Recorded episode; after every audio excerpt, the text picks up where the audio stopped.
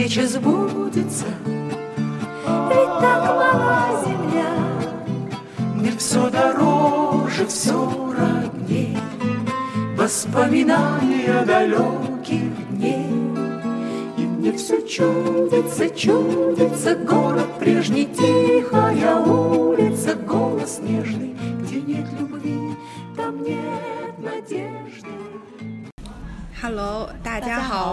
是灰摩卡 彼得堡站，我是主播卢卢哒。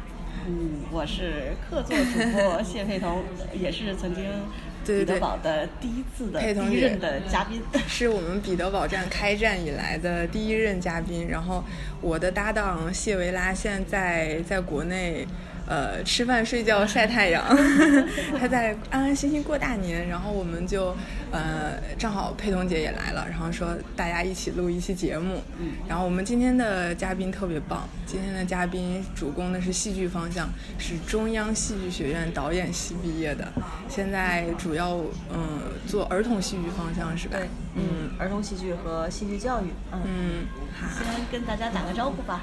啊，惠博卡的听众朋友们，大家好，我是郭郭，嗯，我是来自于北京的戏剧人，嗯，然后嗯，首先，对你你是昨天晚上刚到的彼得堡是吧？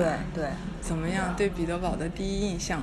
我觉得特别美，就是呃，满足了我对俄罗斯的那个很多很多画儿上的那个那个幻想，呃，然后在眼前都成真了，然后觉得很奇妙，就特别像那个。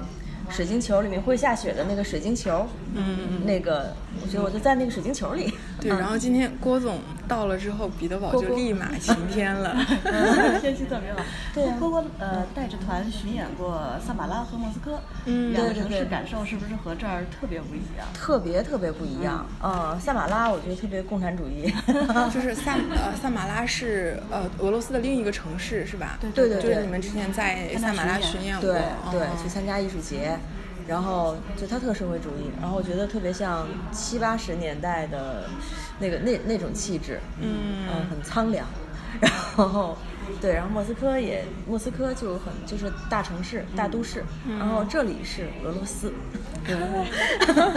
我感觉给了彼得堡最高的赞美，这里才是俄罗斯，就是呃，今天喀山教堂那儿阳光也特别好，对，特别美就是感谢郭郭为我们带来了阳光，谢谢已经七八天谢了。谢谢彼得堡对对拿阳光欢迎我。因为前几天一直下很大很大的雪，现在那个嗯雪还没有化掉。对，真的，我就是在北京没有见到的雪，在国内没有过的冬天，就来这儿过了。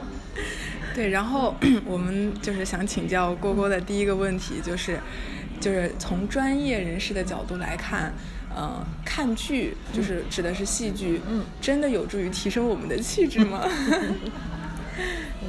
嗯，我我觉得这个看剧肯定不是一提升气质的灵丹妙药，但我觉得，我觉得看剧有一点好是，就它好它可能挺会，一个是哈，它会锻炼我们的共情的能力，就因为我们在两个小时左右的时间里面，呃，钻进另一个故事里，嗯。另一段人生里面，然后不被打扰的去陪同主人公经历不同的人生，然后在这个过程当中，其实我觉得作为观众是可以把自己置换成剧中的很多很多角色，然后和剧中角色一起共同经历很多我们生活中不能经历的各种各样的情感的冲突，各种生活的困境，或者各种各种各样的情绪情感。所以在剧在戏剧的世界里边儿，又因为它是用语言来表达的，它会非常直接的去带领我们进入一个又、一个又一个的情感的世界。嗯嗯，所以对于我个人觉得啊，我觉得锻炼我们的共情能力是特别有帮助的，嗯而且它也特别安全，就是它不像说我们谈谈各种恋爱，然后我们会把自己真的扔到真实的生活里边儿，扔扔到一真实的会受情感里。到伤害，但是对其实这种是我们进入到这种生活，但是很快两个小时就能出来。对，它特别像，对，有一种有一种说法就是这叫飞行模拟器原理嘛，就它很像那个飞行员训练做训练时候的那个模拟驾驶舱。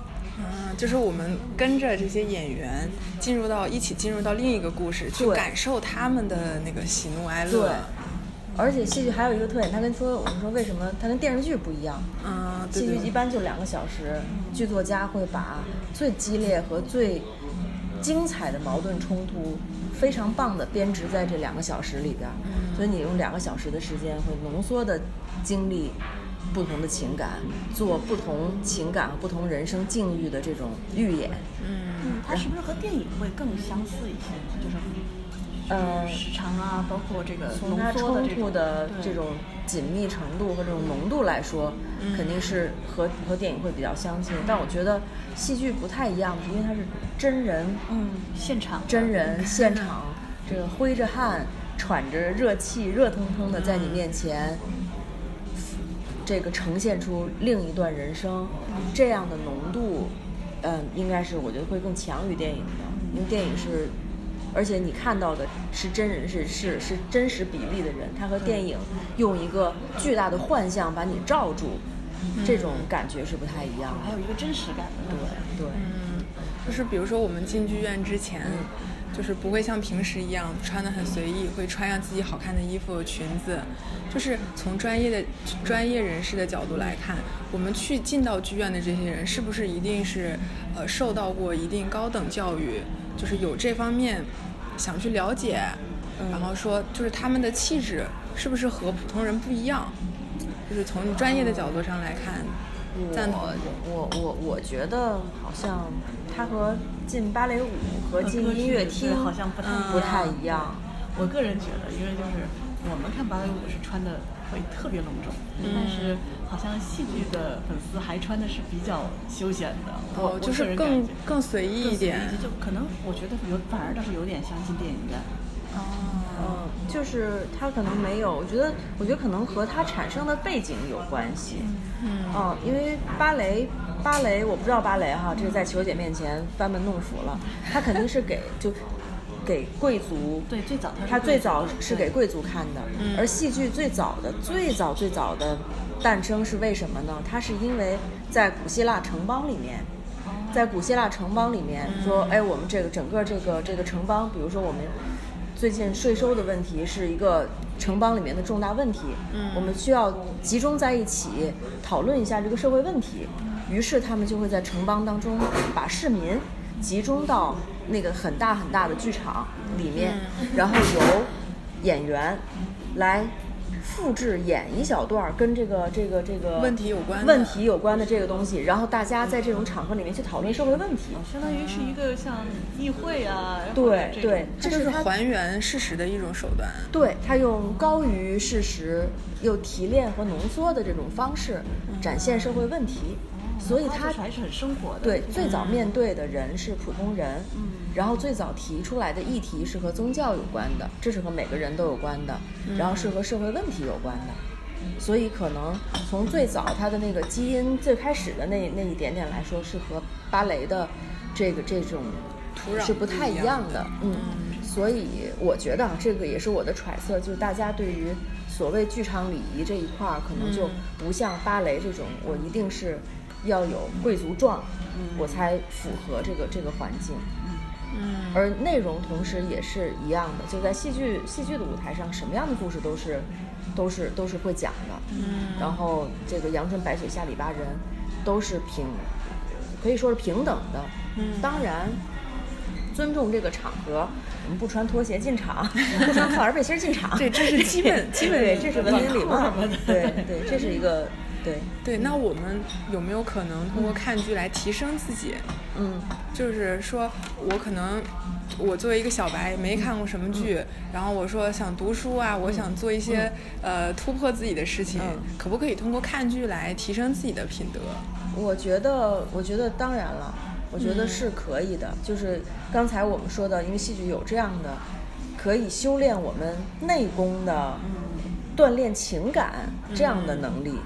那你的情感经过锻炼了和没经过锻炼，肯定是会给你带来的这个气质上的变化是不一样的。而且我觉得知识上可能有好大的变化。比如说，我举个例子，我如果特别不爱看书，嗯呃，我可能去有一本名著我完全不想看，但是我看了个戏剧，可能啊我看完之后，我想再重温一下，再寻找一些细节，对对我可能会回到书中。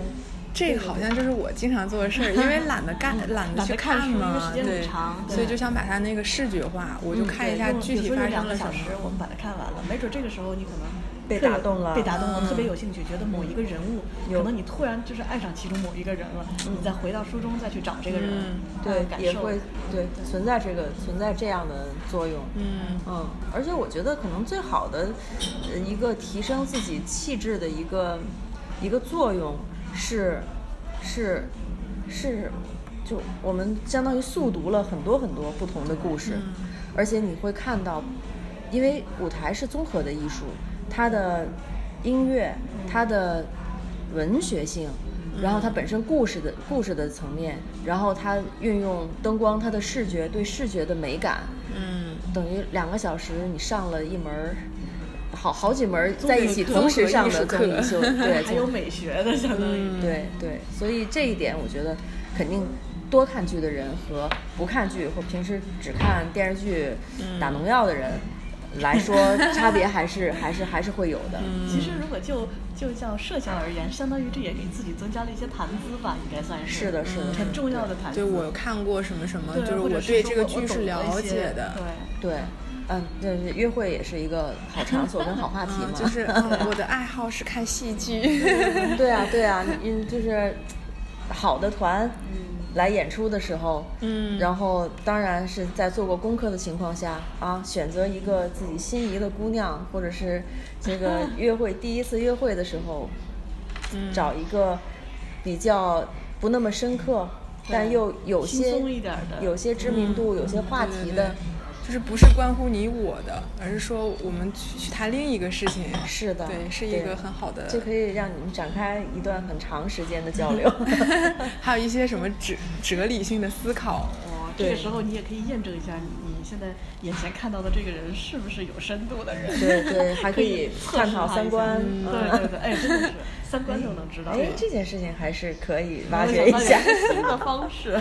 可以检测一下，对，你看这个问题是什么态度，对对从而反映了你的这个三观的构成。对。呃，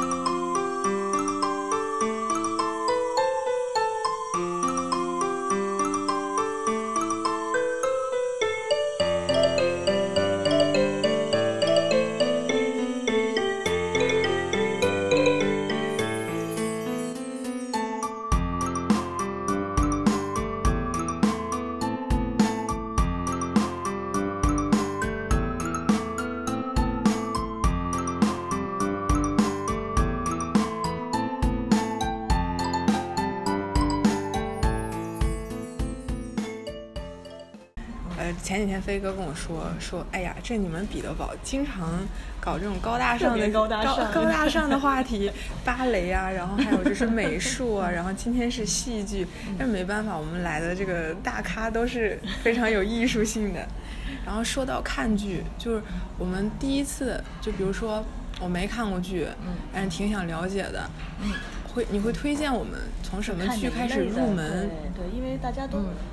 像我以前也是从来没看过，然后结果我第一次看的是伐木，结果我觉得我就快不行了，就是太难了，对我来说太困难了。，是是比较闷。但是总得我们要找一个就是不是太太速食化的，但是有一点深度，但是又嗯别太深的，有没有这一类的能推荐的呢？我觉得吧，我们身处在俄罗斯哈，俄罗斯戏剧吧，我个人觉得还是比较闷的。因为什么？因为我觉得这跟这儿的文化有关系。思想性比较强，对，就挺深邃的。然后呢，而且这儿这么冷，嗯，大家老在思考很多很终极的问题，然后老会思考那种，哎呀，在人生中的对对对困境，就是我怎么挣脱这个困境，就会比较辛苦。就是那种沉郁顿挫，因为他经常阴天，我就觉得我在这儿待久了，可能都会变成一个哲学家、思想家。就会你会坐车的时候，你你在想，你想的不是生活中的快乐，嗯，你会想到过往的一些事情，还有未来的一些事情。我从何而来？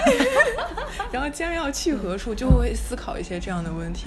所以我觉得俄罗斯的作家，他们也是觉得有这种责任。嗯，他们一直在探求，就比如说生的一个边境和快乐的这个边境。我觉得，所以俄罗俄俄国文学家他们思想性就非常强的，导致他们的这个戏剧作品都是这样的。对，哦，但是我觉得可以看果戈里啊。果戈里，果戈里比较比较啊，对，他会讽，他会有讽刺的东西，会有幽默，会有喜剧的。啊，我看过那个《钦差大臣》。对啊，就是舞台上面觉得有些动作还是挺搞笑的。嗯，啊，还可以看懂了，当时感觉。对，因为我觉得先看就先看故事好看的，故事好玩的，呃，轻松一点的。我觉得果戈里是一个好好的选择嘛，《钦差大臣》，然后包括外套也应该是他写的吧，我记得。对对对。啊，就是这种，咱们中学时候学过的课文里面。作为短篇小说出现过的，也先从这儿入手，因为呃，契诃夫虽然是大师，这也都我觉得是我们作为学戏剧的人，或者说嗯对文学有一定认知的人都会非常会非常敬仰的。对，就是你们在学戏剧的时候会专门挑哪一个大师来专门的去研究吗？呃，也因为。因为戏剧大师其实就就那那些嘛，就就作为我们在课本里面必须学到的。嗯，莎士比亚肯定要学。嗯，这契诃夫肯定要学，他们是作为剧作家的存在嘛。嗯。然后像，呃，不太就比较特别的是，因为中央戏剧学院它所有严格的这个学习的体系就是苏联的这一套。哦。包括嗯专业的划分，包括学制，原来中央戏剧学院导演系是五年制。然后五年制，所有的这些都是和这个呃苏联什么国立戏剧学院就是有合作关系的。呃，不是合作关系的，就是我们的整个学制的这一套，全部都是从俄罗斯的。你说大纲也是从这边来的。对，包括课程的设置，一年级学什么，二年级学什么，它和欧美完全不一样。那应该是俄罗斯的这块应该占很大比重的。非常非常大的比重，所以我们学校的很多老师是留苏回来的。我们的很多就是大师哥们，就是赵立新。哦，赵立新这这一波老师都是派到俄罗斯来学习的。你说到赵立新，我就觉得我被赵立新圈粉了。哎，来来来，就是前前一段时间他参加那个吐槽大会啊，他他那个吐槽声音我觉得特别好听，而且就感觉很专业。我最感动的是他微博名字叫演员赵立新，嗯，而且他就觉得很有做演员的这个使命，还有那个身临身临其境，对，哦，他配的那个简直太好了，对，这就是戏剧演员的修养，就是声音，他直接就把你拉进了这个情境中，是，然后就觉得特别专注，而且你也不觉得他做作，对对对对对，他觉得你觉得他在，他说他来了莫斯科四个月就会说俄语了。对，我觉得他是个天才。后来他不去去了瑞典嘛，然后又成了瑞典国家剧院的导演和演员。嗯，啊，当然他是从中央戏剧学院那个考考考过去的。嗯，还是所以其实苏联的戏剧、俄罗斯的戏剧对整个中国戏剧的影响特别大。嗯嗯。然后包括像斯坦尼斯拉夫斯基的这种他的这一套自我修养，对，他的其实是 一套一套演员的表演和训练方法，嗯，呃，是对我们的影响非常非常大的，也非常有价值。嗯，然后但是就刚才说回到说看什么剧作为启蒙，嗯，我个人是觉得看俄罗斯的剧，除非你真的是那种内心很深邃。然后真的很想探讨一些这个这样生命的话题，对，嗯，从契诃夫的戏入手，我觉得还可以，因为他的戏挺痛苦的，就是他的那个痛苦不是在于那种强的那种撕裂、撕裂和冲撞这种痛苦，嗯，他都是平凡生活当中那种小事情。很平静，就我我觉得很像那种没有太阳的日子，没有太阳的这种时光过的这样的日子，每天都日复一日的在这种等着太阳。就是有一个小公园之死，就是，但是这个应该不知道改没改编成戏剧，就是他作他不还是一个作家吗？嗯，对。就是他，我读过他《小公园之死》，还有那个呃带小狗的女人啊，对，就是觉得感觉挺。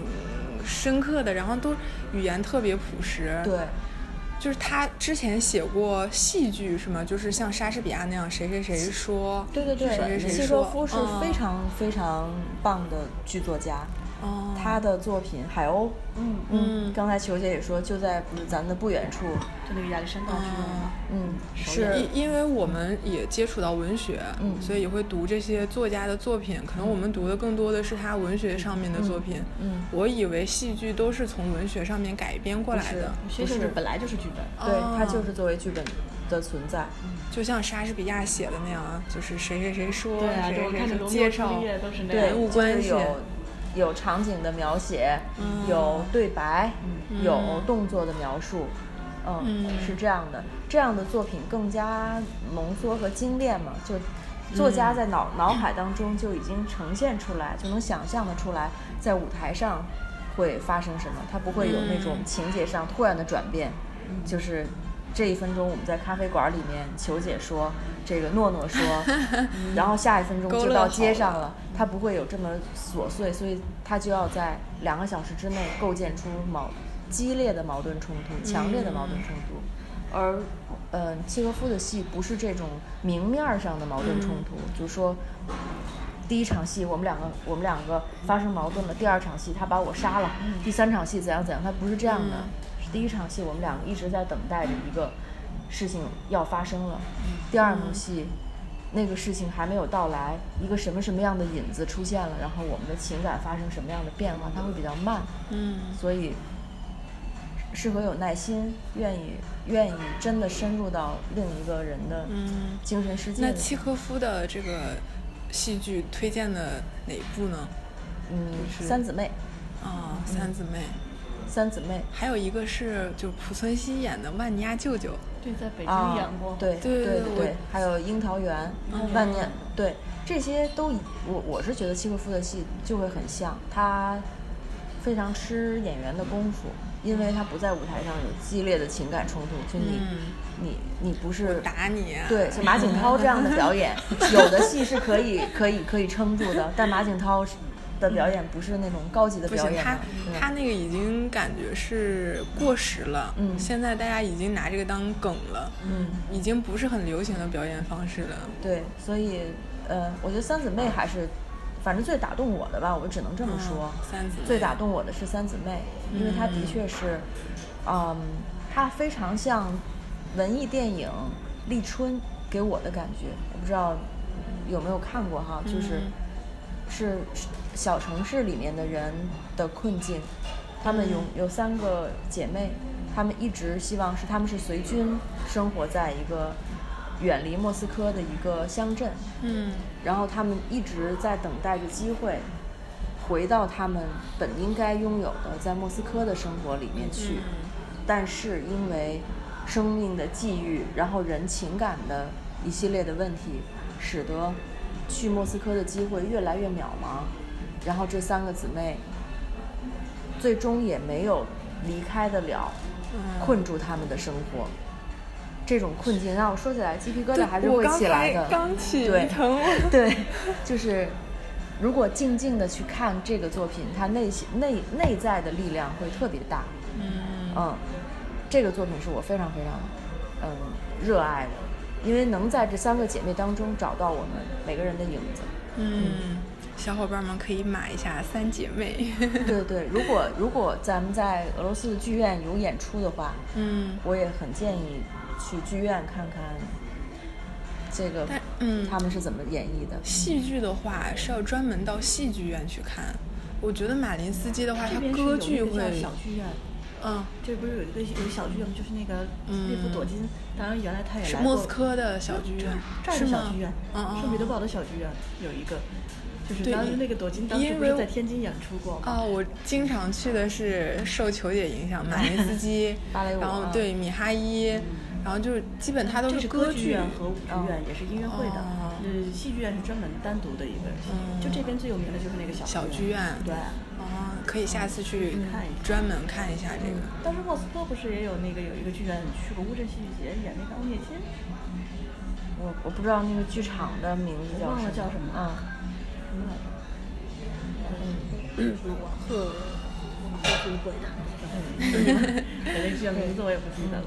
对，在俄罗斯应该戏剧戏剧的剧场吧，我们对叫嗯应该会非常多多，因为嗯对他们的剧院也会也很多。嗯，然后当时我那些跳芭蕾舞的演员，我就问他们：“你们平时业余干什么？”他说：“上戏剧院呢。”我说：“啊，是吗？”然后他说：“那个戏剧院好多演员是我的朋友，然后、呃，他们演出我过去看，然后我演出他们过来看，他们就是互相在学习嘛，学习表演的表演的这种不一样的地方。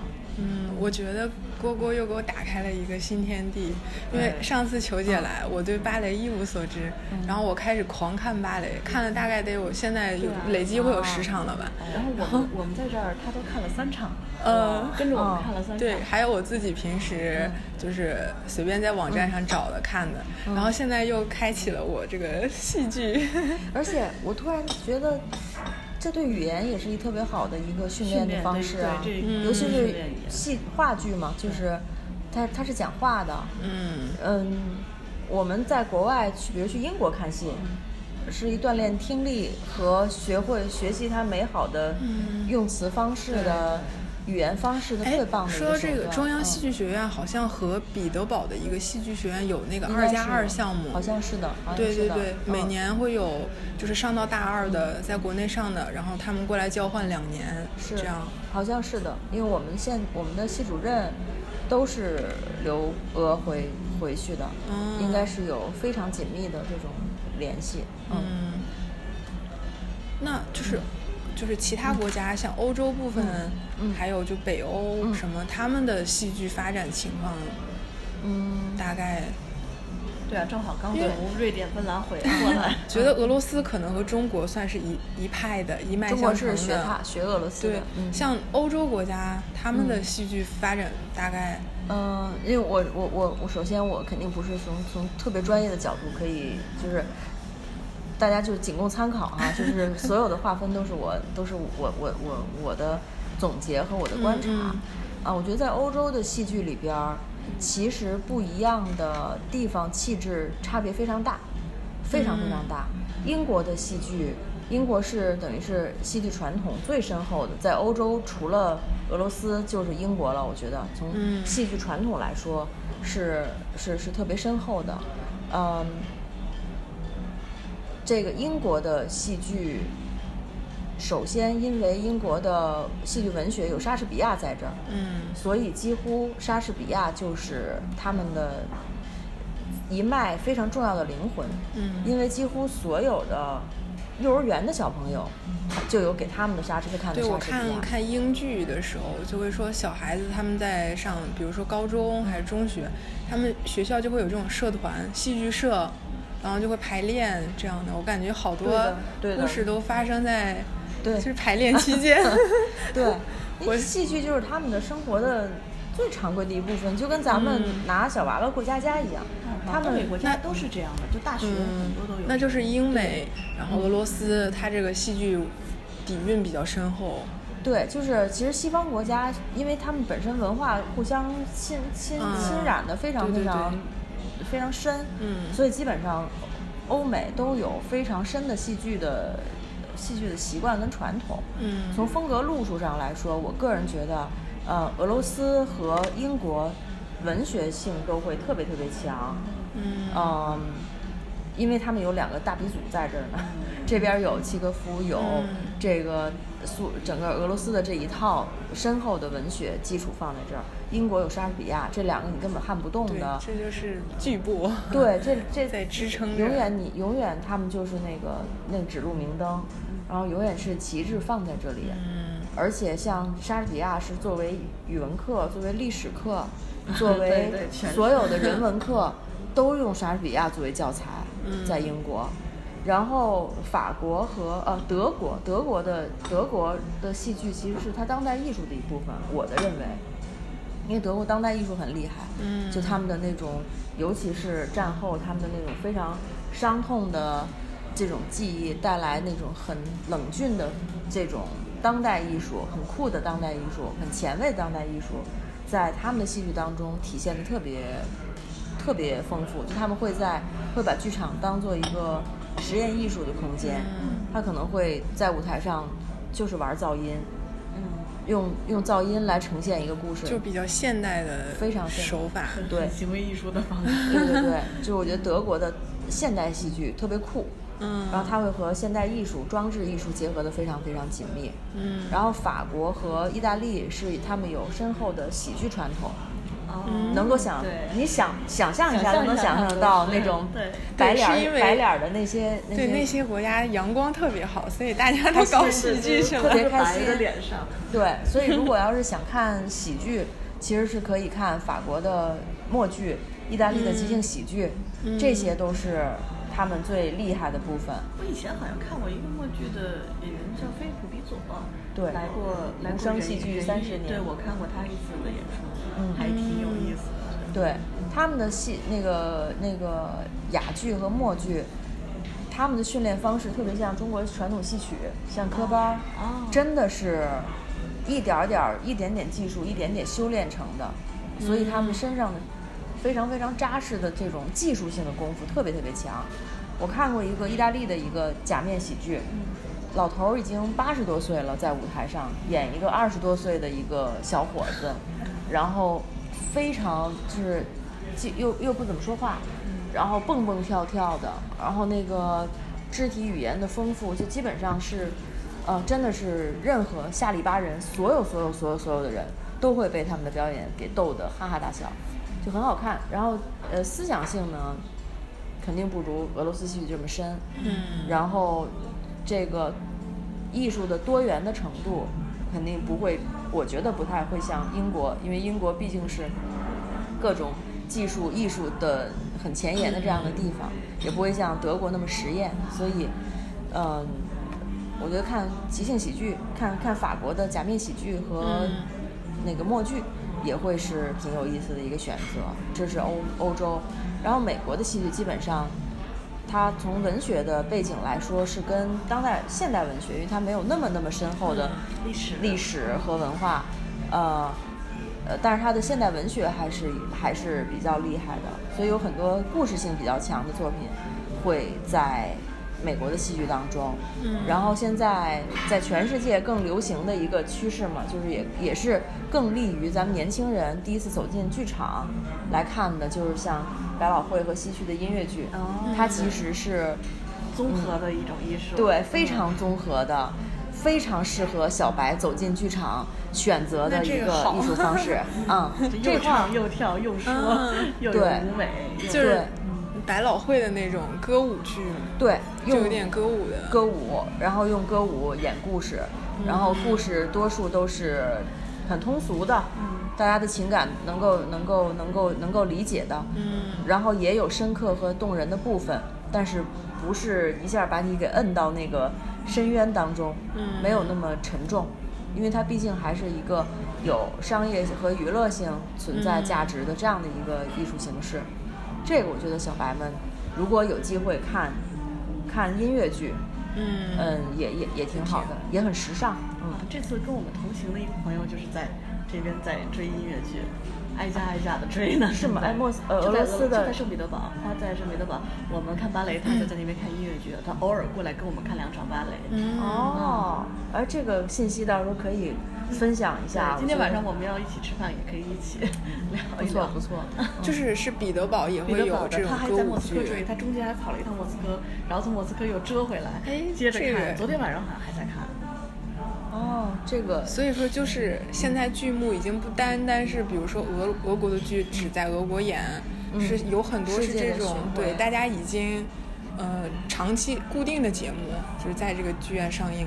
对，如果说是从音乐剧的角度，嗯、因为我对俄罗斯的音乐剧还真的不了解，但是音乐剧本身是像这种商业做得非常好的，或者说，呃，西区和百老汇很棒的音乐剧，可能会演，已经演了三四十年，嗯。演出成千上万场了，他就一直在这一个剧场不停的演，嗯。然后全世界很多很多国家就会复制他的版，比如说我们会做一个俄语版的《悲惨世界》，也有可能，也有可能，也许俄罗斯都已经存在了，这我还真的不知道，嗯，所以这种国际著名的剧目现在都会有各种各种语言的版本，我觉得如果大家有心去寻找的话，俄罗斯应该会是会有像《狮子王》《悲惨世界》嗯。呃这样的经典的故事，歌剧院幽灵、歌剧魅影嗯，都是又好听又故事又好看又动人的，很有可能已经有俄语版了。哦，还真的挺想看的这些，嗯就感觉都是很出名的剧目。对对，故事也很棒，也很动人。嗯。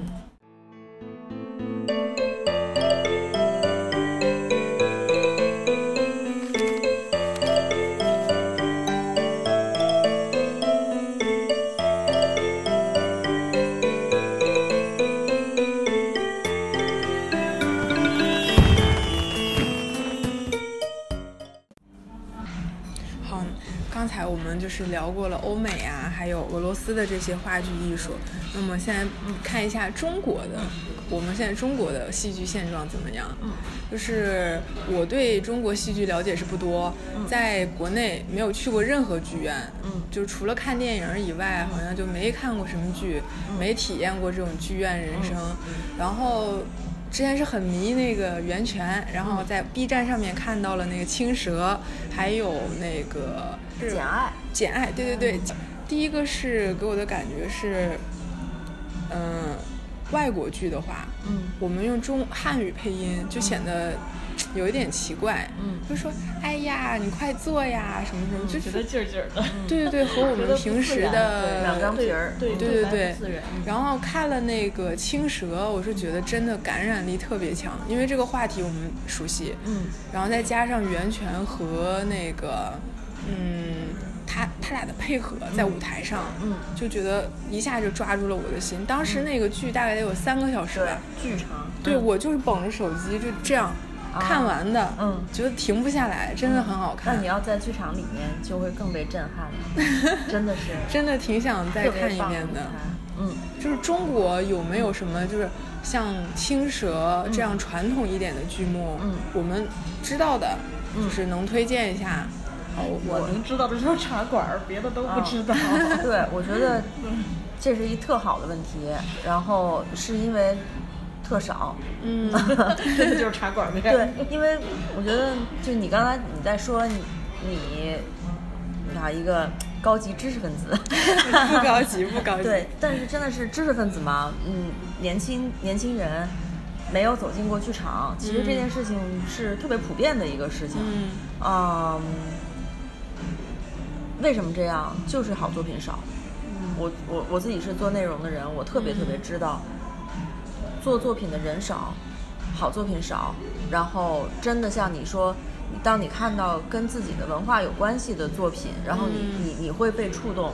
对，会有共鸣一嗯些，对因为和我们生活有关嘛。对，对然后不是还有一个同名电影叫《青蛇》吗？对林青霞演的。对我是先看到那个戏剧，后看的电影。我觉得电影没有那么好看。嗯，哦，那这个话一定要，这期节目一定要转转转发给那个田沁鑫导演。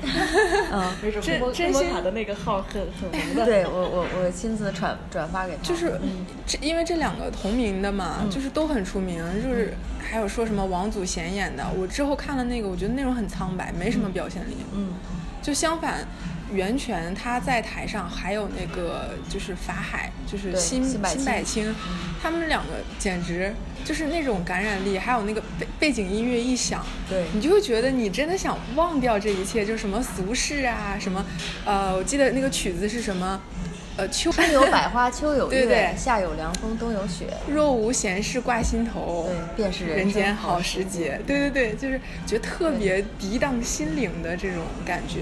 是是，这种作品其实真的不多。然后你还真的挺特别有眼光和幸运，嗯看到的是《青蛇》。然后因为《青蛇》的导演田沁鑫导演，他最他应该是现当代做中国文化，用中国故事，然后做世界表达的，嗯应该没有第二人了。就是在这种年年轻的或者中年这种中流砥柱的这样的阶段的，呃，戏剧导演、戏剧作家中间，田沁鑫是应该说他是唯一的一个。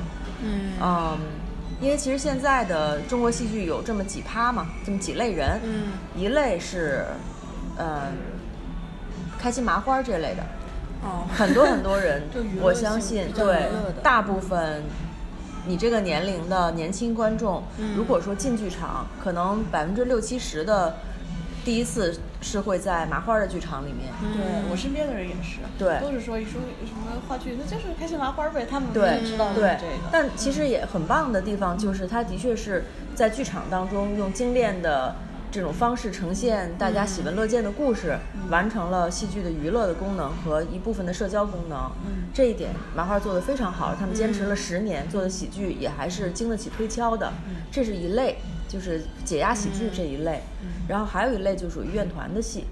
我我我我我我我愿意这么分，就是各地、各种各省都会有他们的话剧院，嗯。然后这个国家也有国家的，北京也有北京的话剧院，他们是呃政府政府的院团嘛，所以他们的作品。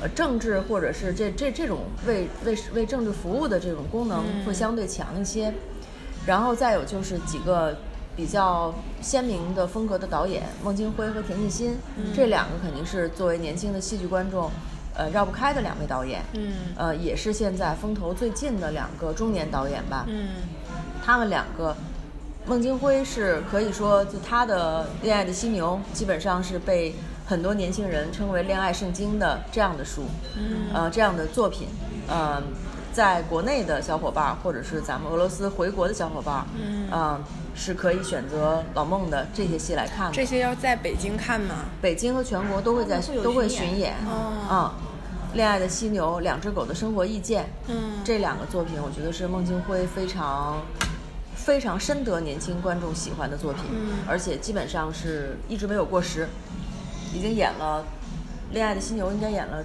十多年了，嗯。也很棒。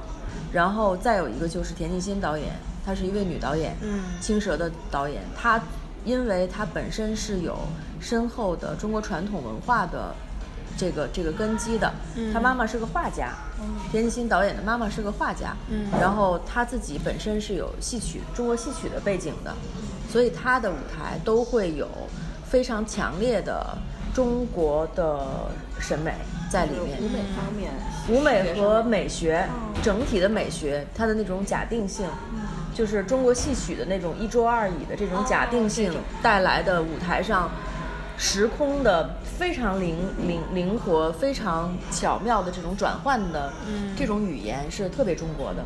然后同时，其实也是西方的艺术家、西方的戏剧世界非常迷恋中国戏剧的这样的这种特质。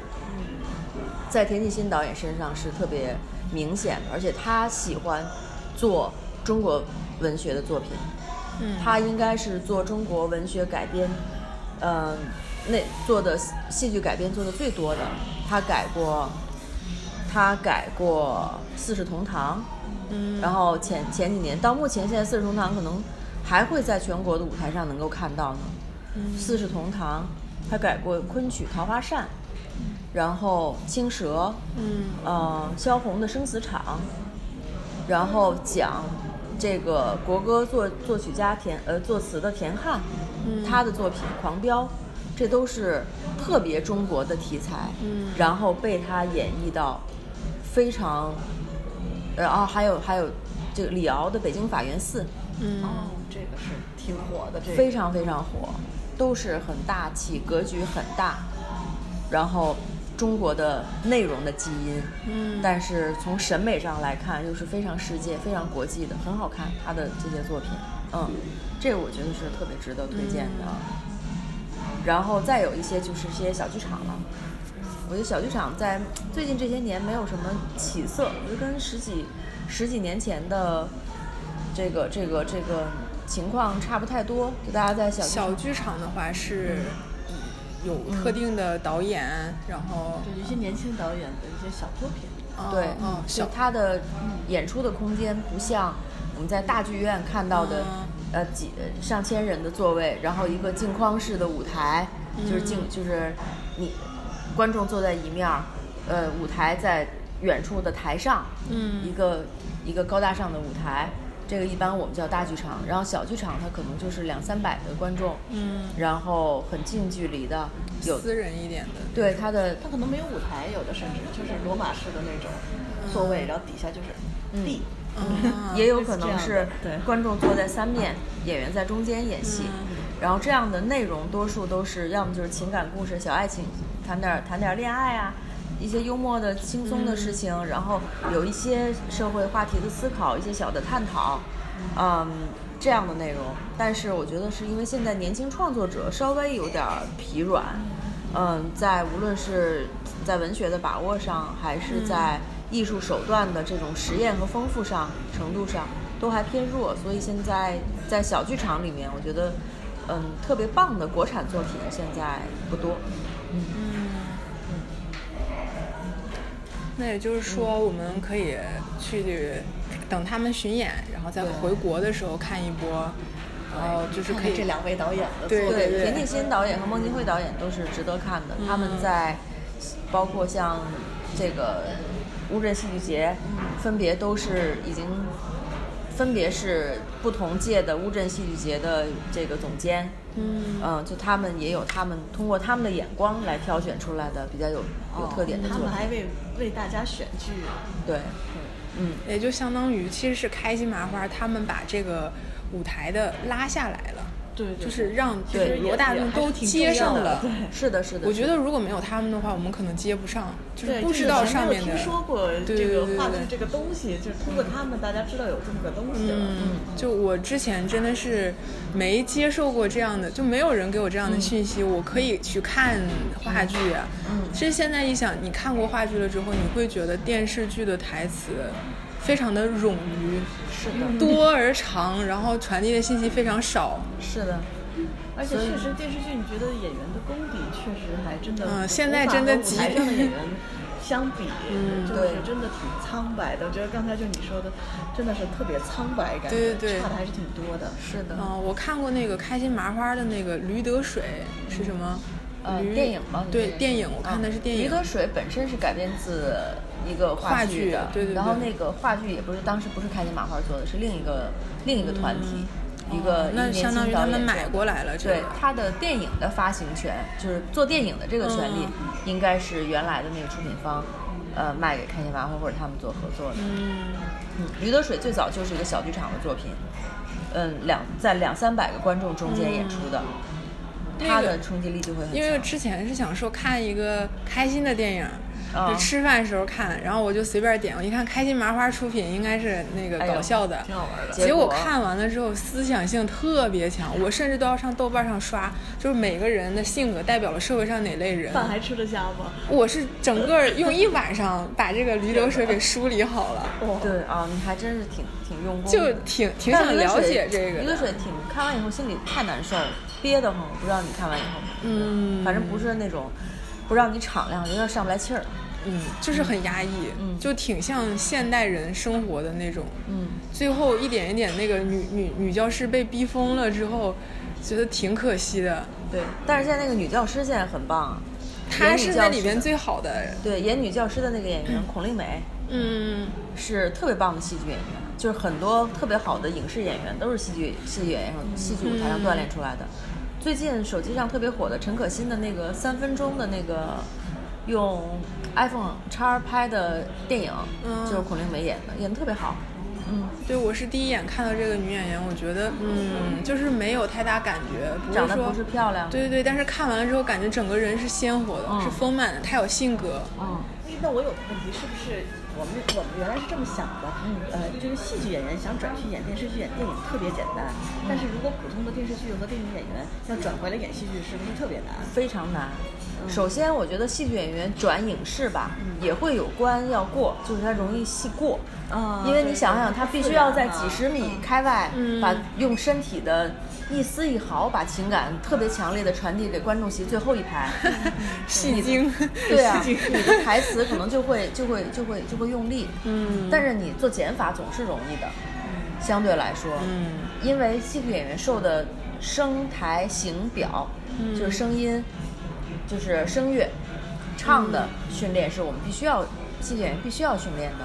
台词，嗯你一句话怎么能够传递出来不同的情感？我们的真的是要揪，我们叫逻辑重音，嗯要揪重音，要要要要要要研究一句话怎么说出不同的味道，是专门有这样的课的。嗯形体不是跳舞，而是用身体怎么去表达情感。我们曾经有这样的练习，就是背部表情。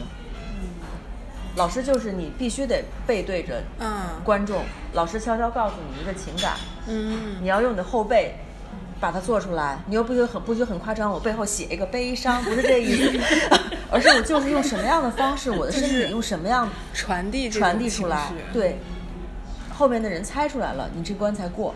哦要做这样的训练，然后表演怎么能把刚才这些东西串联成真正一段另外一个人物？嗯，那你你受了四年到五年这样的训练，当然演电视剧不是一件费劲的事儿了，因为电视剧有导演替你拿镜头来切，我就要这一下，它只是它不是要那么全面的。啊，还有一个就是我感兴趣的问题啊，就是说中央戏剧学院和这个北京电影学院，因为有好多明星，要么我就北影毕业的，要么我中戏毕业的，就说他们两个有什么本质上的区别？嗯，培训的方向，一个是从招生的时候，大家面向的方向可能还是有所区别吧，嗯就是一个是为舞台挑人，一个是为镜头挑人，啊所以那所以戏中戏的还是主也要还是要上舞台的。嗯就是至少老师是会是会是会这样选的，嗯然后我们因为作为戏剧学院的学生，嗯肯定是毕业生，肯定是会会会会会有所倾向的哈，就像清华北大这样问，什么那个中戏的时候，哦，你是北影毕业的，不行不行，就是两个学校会有没有这样默默呃的？会会的，就是 这个中央戏剧学院是表演是培养艺术家的，啊北京电影学院是培养明星的。我们这么说了秒懂了。嗯，对，果然还是有这样，就是因为明星嘛，说啊他是中戏毕业的，北影就会先先想一下，其实是有区别的。像你这、样一说，你你这样想吧，你就说所有中戏毕业的，呃，陶虹、袁泉、嗯秦海璐，呃，刚才你说你喜欢的辛柏青、嗯赵立新章子怡也是吧？章子怡、巩俐、姜文儿。啊嗯，听起来都是这种艺术家大咖，对，艺术家型。回忆一下他们在舞台上说话，或者在影视里影影视作品里面说话的嘴皮子的能力和他的表现力。你再去想想赵薇、黄晓明，啊，点点点，突然间觉得 对他们长得可能会比中央戏剧学院的人上镜。嗯，啊，对，还有那个。就是之前演完了拉仇恨了这个电视剧《白鹿原》啊，对对对，那个白鹿原的那个呃演陆子霖的那个，叫什么？男生是吧？对对对，那个嗯演陆子霖的中戏，表演系毕业。对，他说他当年考北影，就是人家不要，说是嫌他长得不好看，嗯然后他就去了中戏，中戏就要他了，就说明他表现力是足够的。是的就是可能中戏更不在意你的外貌，更在意你那个戏的传达，表情绪的传达。嗯，可以这么说。对，嗯因为舞台上和影视里不需要都长成一样的。嗯，漂亮人嘛，侧我们需要有个性鲜明的舞台形象和人物形象。嗯，侧重不一样。嗯，嗯，好，我们八卦了一下刚才。这个话题估计大家会很有兴趣。对这个比较好玩儿。好，那我们这期节目就到这儿。就今天非常感谢郭郭，然后给我们科普了这么多，给我们来了一场八卦，八卦了来了一场艺术艺术的熏陶就是给我们艺术补给了一下。好那我们下期节目再见。好大家再见再见